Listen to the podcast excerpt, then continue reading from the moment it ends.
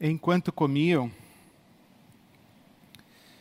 Jesus tomou o pão, deu graças, partiu e o deu aos seus discípulos, dizendo: Tomem e comam, isto é o meu corpo. Em seguida tomou o cálice, deu graças e o ofereceu aos discípulos, dizendo: Bebam dele, todos vocês, isto é o meu sangue da aliança, que é derramado em favor de muitos para perdão de pecados. Eu lhes digo que de agora em diante não beberei deste fruto da videira até aquele dia em que beberei o vinho novo com vocês no reino de meu Pai. Nós estamos na sexta-feira, na sexta-feira chamada Santa, na sexta-feira da paixão, na sexta-feira da morte de Jesus. E nos reunimos para rememorar a sua morte, para tomar o cálice, para repartir o pão, em memória da morte do nosso Senhor Jesus Cristo. Fazemos o que ele nos recomendou, nos ordenou fazer. Bebemos do vinho em memória de sua morte, partimos o pão em memória de sua morte. Estamos na sexta-feira, na sexta-feira da paixão. Mas esta cena que acabei de ler, registrada no Evangelho segundo São Mateus, o capítulo 26, acontece na quinta-feira. Teria acontecido ontem, quando Jesus estava reunido com os seus discípulos no cenáculo. Ele está em Jerusalém, no cenáculo. Ali, naquele instante em que lava os pés aos seus discípulos, a, a cerimônia do lava-pés, e participando com os seus discípulos da preparação da Páscoa, no dia em que era sacrificado o cordeiro da Páscoa, Jesus está à mesa e então, na quinta-feira, ele toma o pão e diz: Este é o meu corpo. Ele toma o vinho e o cálice, dizendo: Este é o sangue da minha aliança. Na quinta-feira. Tendo terminado esta cerimônia com seus discípulos, ele sai com os discípulos para o Getsemane. A essa altura, Judas já havia saído. Jesus sai então com os seus onze discípulos e vai para o Getsemane. É ali no Getsemane que Judas chega, acompanhado por soldados romanos, beija Jesus e Jesus é preso. É levado para ser interrogado pelo Sinédrio, o tribunal religioso do judaísmo de então. Jesus passa a madrugada sendo interrogado, um julgamento forjado, com testemunhas falsas, com testemunhos falsos, onde é acusado de blasfêmia.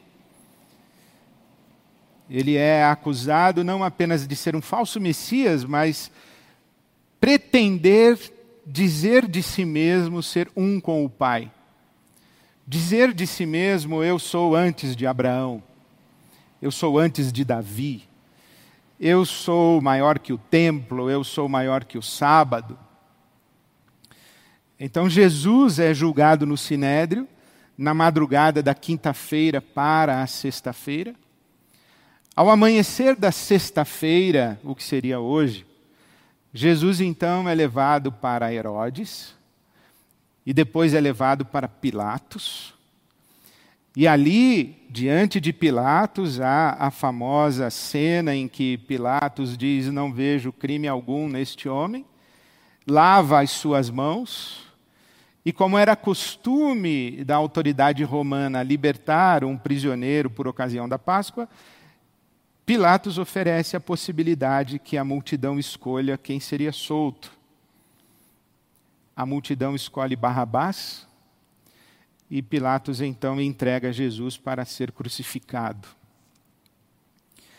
Jesus é crucificado e às três horas da tarde ele entrega o Espírito às mãos de Deus. Pai, nas tuas mãos entrego o meu espírito, e declara solenemente: está consumado. Tetelestai, está consumado. A minha obra está feita, está realizada. E descansa aos cuidados do seu Pai. Jesus morre às três horas da tarde. Às três da tarde ele morre e José de Arimateia reivindica o corpo de Jesus para dar a ele um sepultamento digno. Não era costume dos romanos permitir que os crucificados fossem sepultados, eles ficavam expostos e seus corpos eram dilacerados pelas aves de rapina. Mas José de Arimateia pede o corpo de Jesus e isto é uma declaração solene de que ele não concorda que Jesus é um criminoso que merecia a crucificação e dá a Jesus o tratamento de um inocente injustamente crucificado. Mas como é próximo do pôr do sol, o Shabat já se aproxima, o sábado está chegando, o sábado começa no pôr do sol da sexta-feira, e Jesus morreu às três da tarde. Então, o corpo de Jesus é tirado da cruz, é envolto num pano de linho fino e levado ao sepulcro que fora oferecido por José de Arimateia, um sepulcro que ainda não havia sido utilizado. O corpo de Jesus é posto no sepulcro, então fecha-se o sepulcro com uma pedra os sepulcros eram como que pequenas grutas escavadas nas rochas, e a sua entrada era posta uma pedra.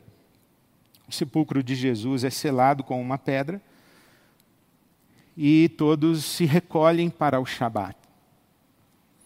Ao pôr do sol do sábado, do Shabat, as mulheres vão a busca e a procura das especiarias, dos perfumes, das ervas aromáticas para dar ao corpo de Jesus o tratamento adequado, o tratamento digno.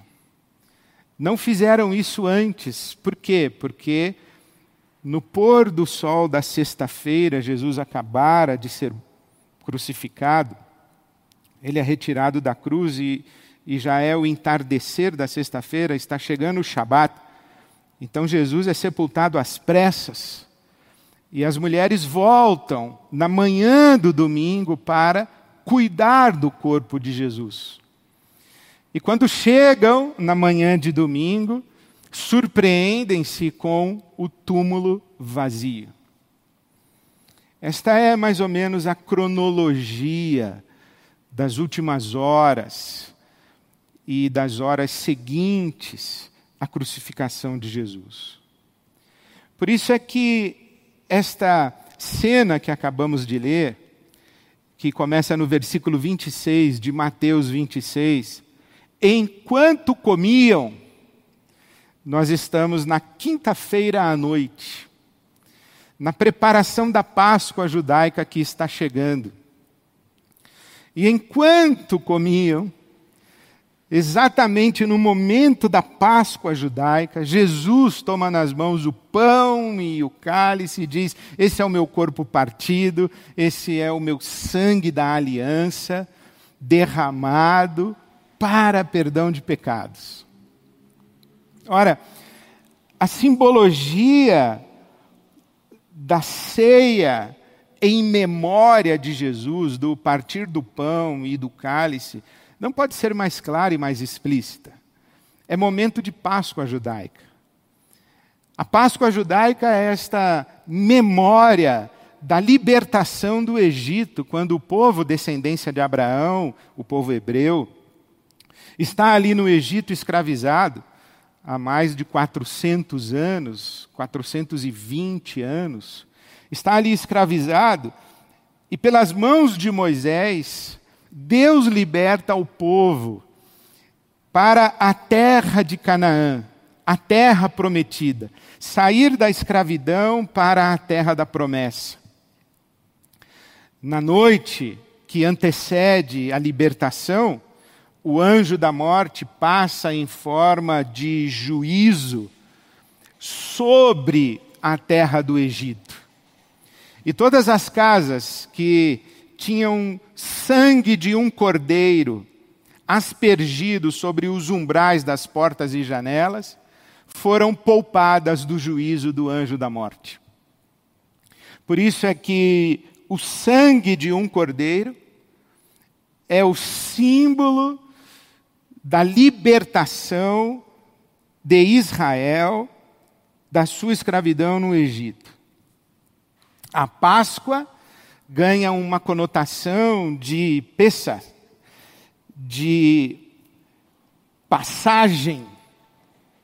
Não somente esta passagem do anjo que executa o juízo divino, mas principalmente a passagem da escravidão para a liberdade a passagem da libertação.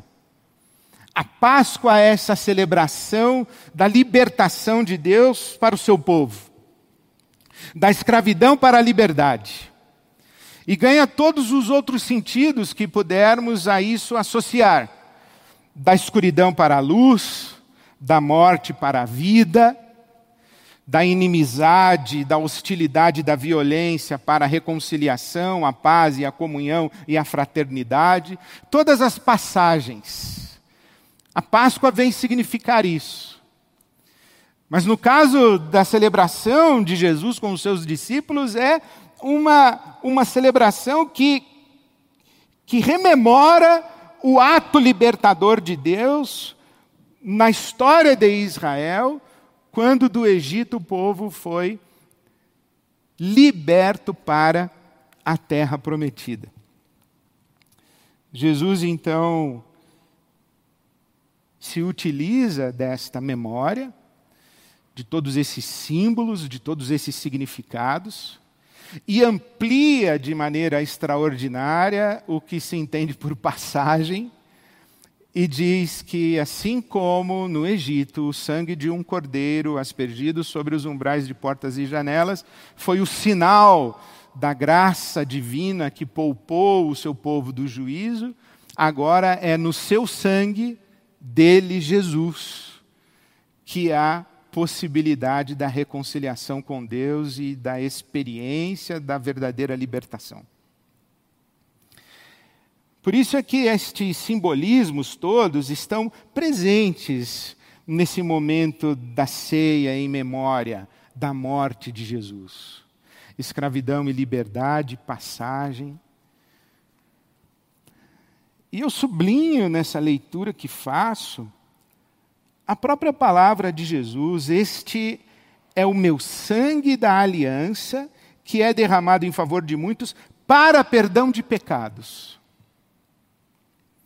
Há alguma coisa a ser superada na história humana, na sua história e na minha história. E isso se chama pecado ou pecados.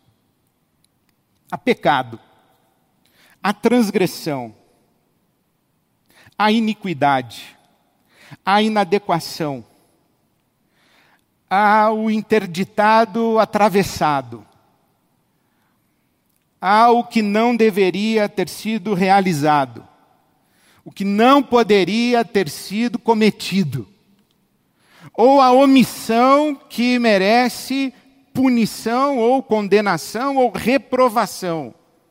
Há algo feito e que não deveria ter sido feito. Há algo que deveria ter sido feito, mas não foi feito. Quando algo que deveria ter sido feito deixa de ser feito, a realidade que dependia do algo a ser feito entra em colapso.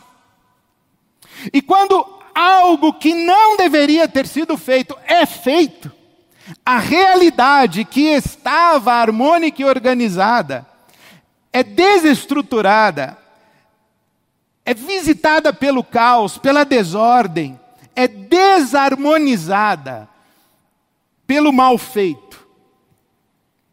O pecado sempre gera caos, o pecado sempre gera desordem, o pecado sempre gera conflito. E é disso que padecemos. E então vem Jesus e diz: No meu sangue há perdão para pecados. E então, sim, eu leio a Escritura Sagrada me dizendo que na morte de Jesus há uma passagem da escravidão para a liberdade, há uma passagem da escuridão para a luz, há uma passagem da morte para a vida. Mas quando eu leio que no sangue de Jesus há perdão para os pecados, há uma passagem do passado para o futuro. Porque o perdão é um portal através do qual deixamos o passado rumo a futuros possíveis. É o perdão quem vira a chave da nossa psique, da nossa memória, dos nossos afetos, e faz com que deixemos de olhar para o passado, para aquilo que foi feito e não deveria ter sido feito, para aquilo que deveria ter sido feito e, porém, foi negligenciado, gerando desordem, gerando caos, desarmonia, desestrutura, e ficamos então presos a esse pecado desestruturador da ordem plena.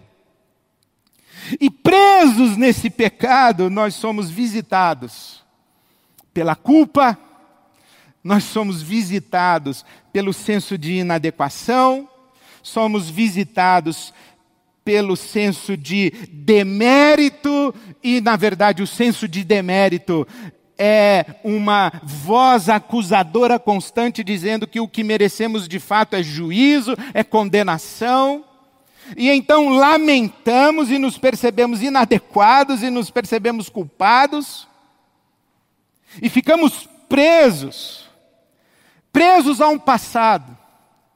E ficamos no lamento dizendo: se eu pudesse voltar ao passado, se eu pudesse refazer a minha decisão, se eu pudesse refazer a minha história, se eu pudesse, pudesse refazer os meus processos, se eu pudesse começar de novo estas relações, se eu pudesse, e esse lamento a respeito do passado nos mantém aprisionados.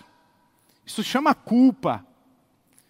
E quando carregamos o peso da culpa, nós carregamos também a sensação de que merecemos o castigo, porque isso precisa ser equacionado, isso precisa ser equilibrado. Essa ordem desfeita precisa ser reorganizada.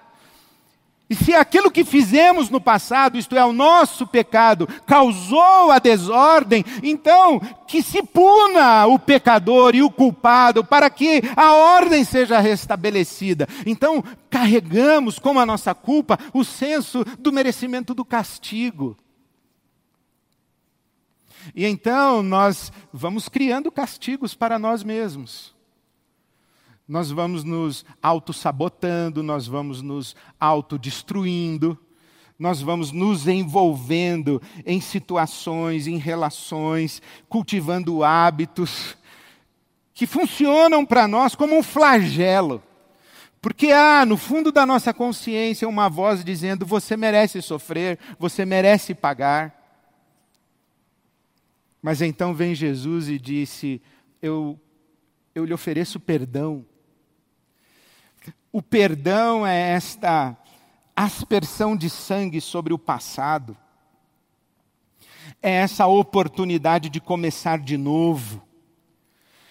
é esta declaração de Deus dizendo: não tenha medo do castigo, eu não vou punir você, não vou castigar você, não vou amaldiçoar você. O perdão de Deus é uma declaração de amor de Deus a respeito ou a despeito de tudo que tenhamos feito no passado, de todos os nossos pecados. Por isso, o perdão é libertador, o perdão nos liberta do passado e nos coloca diante de futuros possíveis. Mas sabe, quando nós estamos presos no passado, nós não estamos presos apenas aos pecados que nós cometemos, nós estamos presos aos pecados que cometeram contra nós. O pecado que cometeram contra nós abriu feridas profundas em nós criou buracos profundos na nossa alma. E criou a respeito daqueles que nos feriram o desejo de reparação, o desejo de punição do transgressor. E passamos a olhar para o passado e para aqueles que nos feriram com olhos de hostilidade, de condenação e de acusação. Porque se de fato o nosso pecado nos assombra com a culpa, o pecado que cometem contra nós nos assombra com mágoa e ressentimento, desejos de vingança. Ainda que disfarçados de justiça, justiça para reparação, eu mereço reparação. Então vem Jesus e diz: Eu ofereço perdão, liberte os seus algozes dessa sua hostilidade.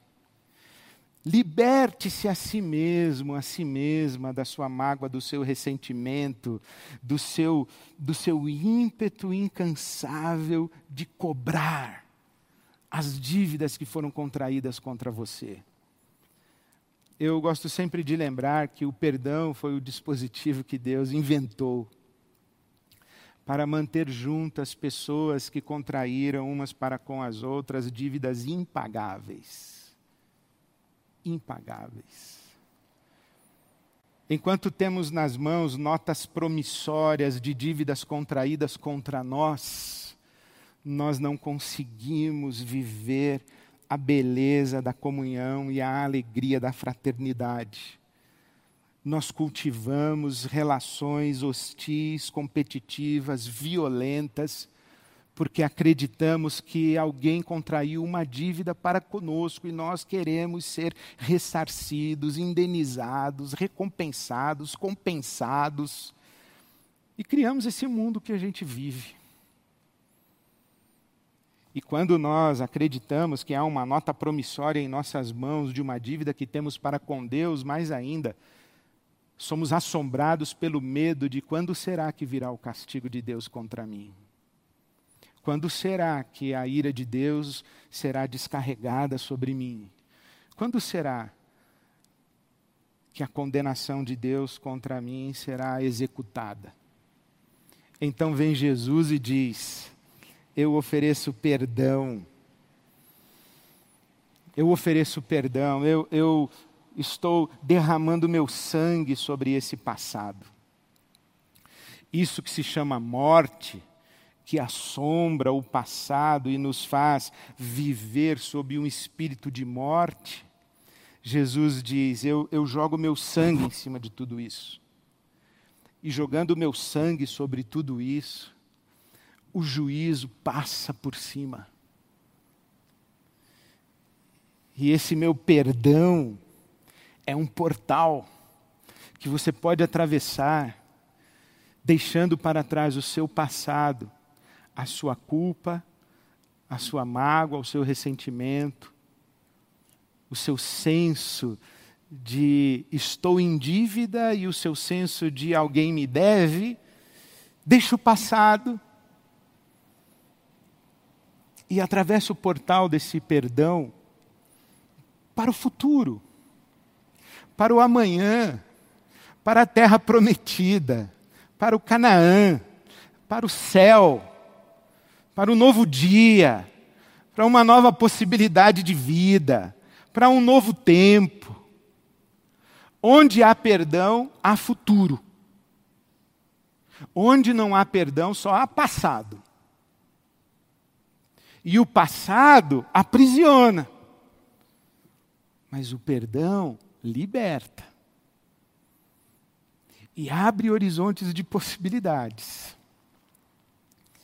Eu não preciso consumir a minha vida na culpa, no remorso, na memória cruel, na memória mórbida daquilo que fiz ou deixei de fazer no meu passado.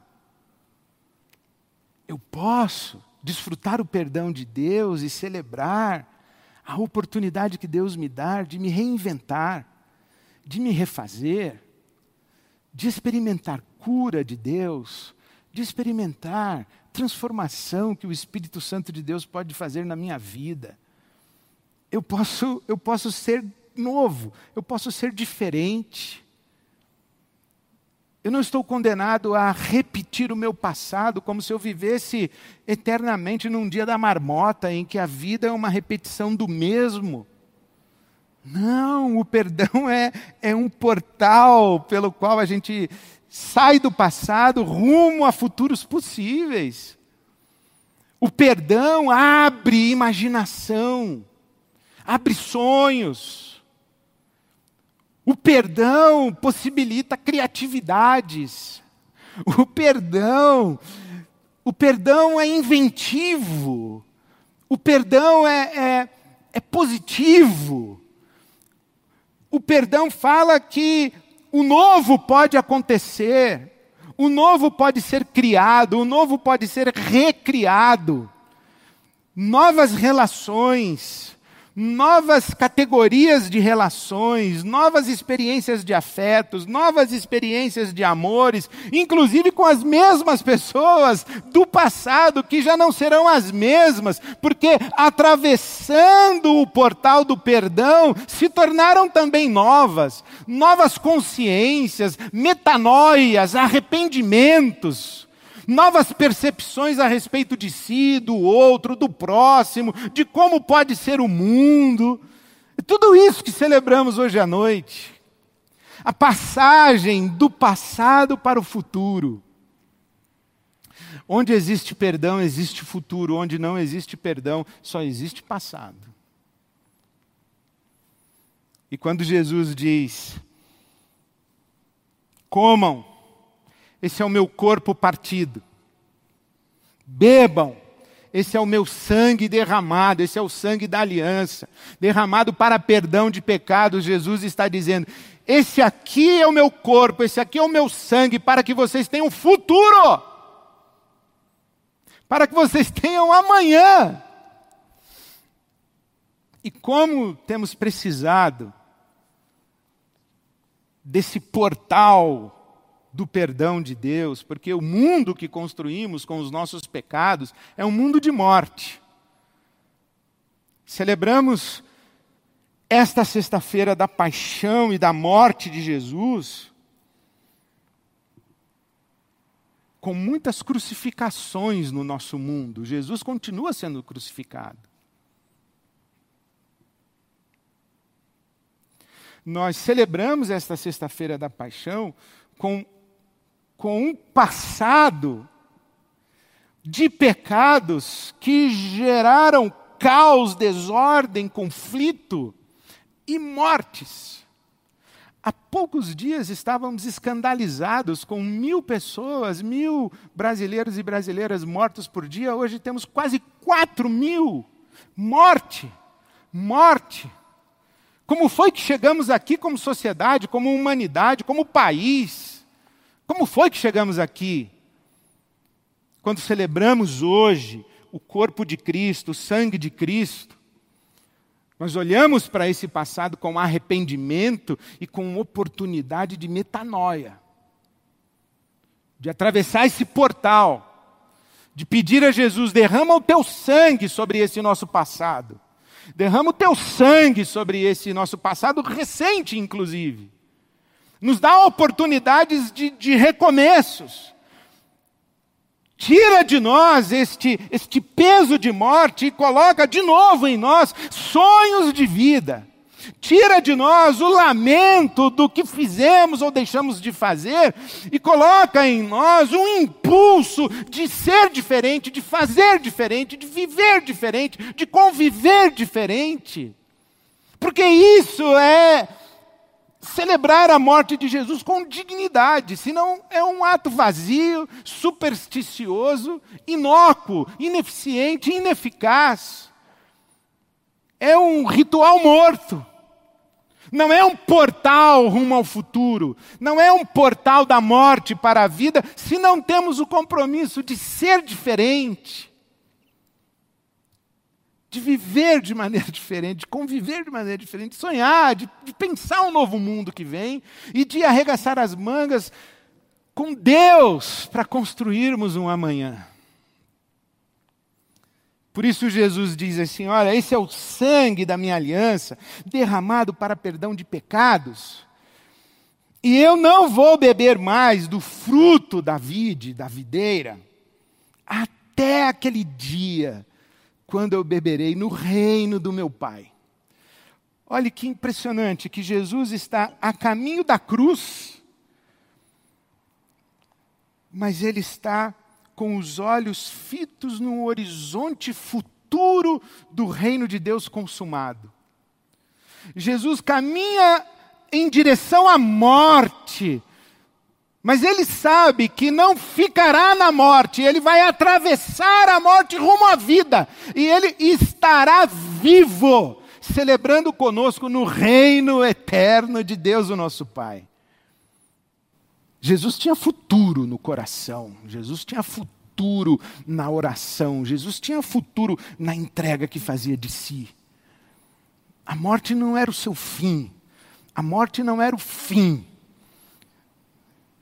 ao entregar-se à cruz, Jesus, na verdade, estava vencendo a morte e oferecendo para nós um portal de passagem para a vida, para o futuro. Então eu, eu quero convidar você hoje à noite a celebrar, celebrar o corpo de Cristo, o sangue de Cristo, como quem celebra um portal chamado perdão um portal de, de declaração do amor de Deus por nós. Sublinhe nas páginas da sua Bíblia. Romanos capítulo 5, versículo 8. Deus prova o seu amor para conosco, em que Cristo Jesus morreu por nós, sendo nós ainda pecadores. A cruz de Cristo é declaração de amor, do amor de Deus, não é palavra de juízo, palavra de ameaça, palavra de condenação. É promessa e oferta de perdão. É isso é a cruz de Cristo. Então eu convido você a celebrar o corpo de Cristo. Jesus tomou nas mãos o pão, partiu deu aos seus discípulos e deu graças e disse: Esse é o meu corpo partido por vocês. Aqui tem um portal.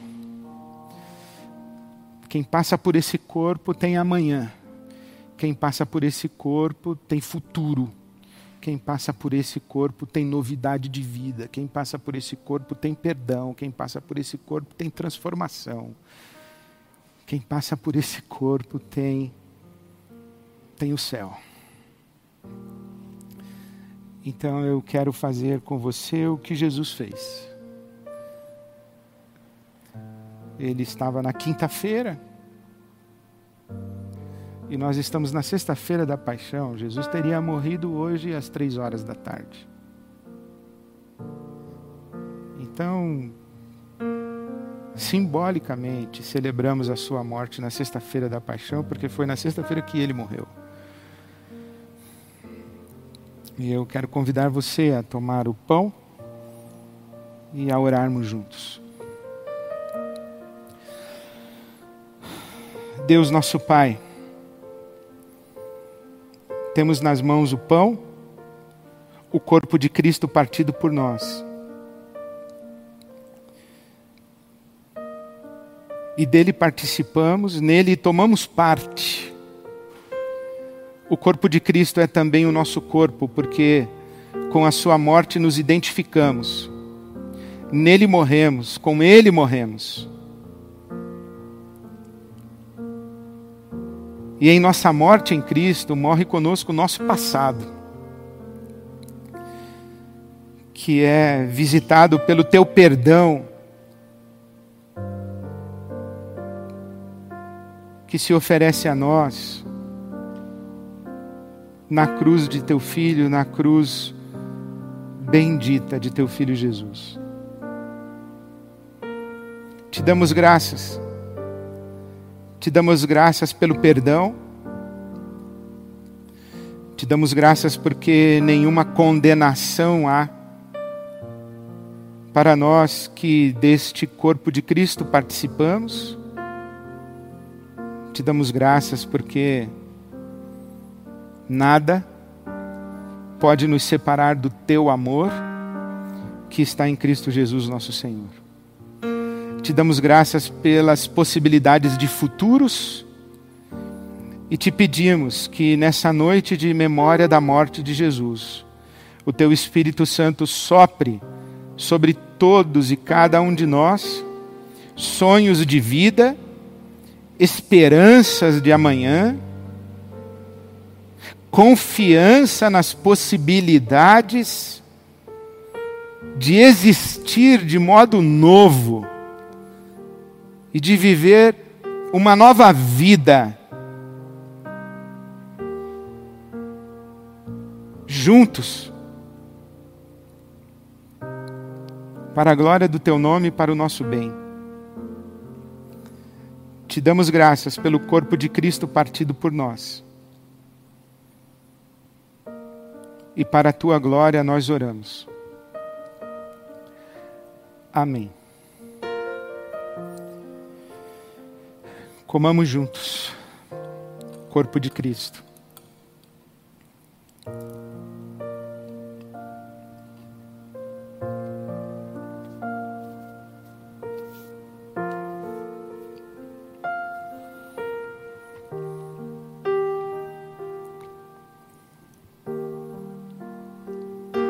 Jesus também tomou nas mãos o cálice e disse: Esse é o meu sangue derramado, o sangue da aliança. Deus celebrou conosco uma aliança. Ele fez uma promessa e empenhou o seu nome, empenhou a sua glória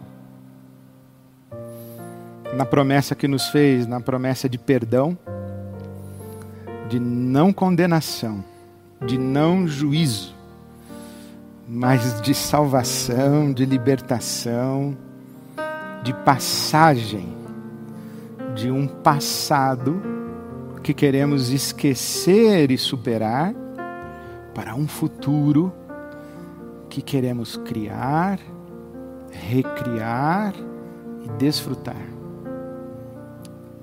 Deus fez uma aliança conosco e disse que isso seria possível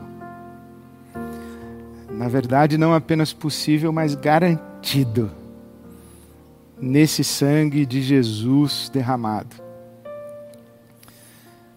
E Jesus disse que um dia estaríamos juntos no reino consumado de Deus, que a Bíblia Sagrada diz com as palavras novo céu e nova terra é a totalidade da criação redimida, restaurada, feita de novo. Nessa dimensão de existência onde não há morte, não há lágrima, e a vida tem a última palavra. É, com a esperança desse dia e desse reino, que nós deixamos para trás os nossos passados atravessamos o portal do perdão para construir futuros possíveis, esperando o grande futuro do reino de Deus consumado, que celebramos o sangue de Cristo derramado por nós.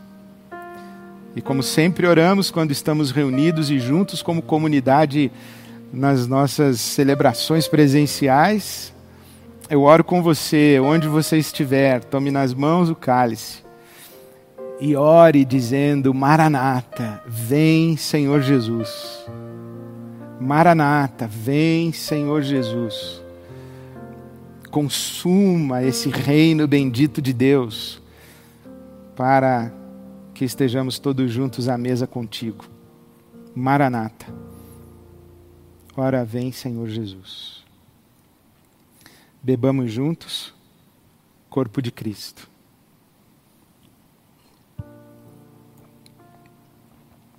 Bebamos juntos o sangue de Cristo.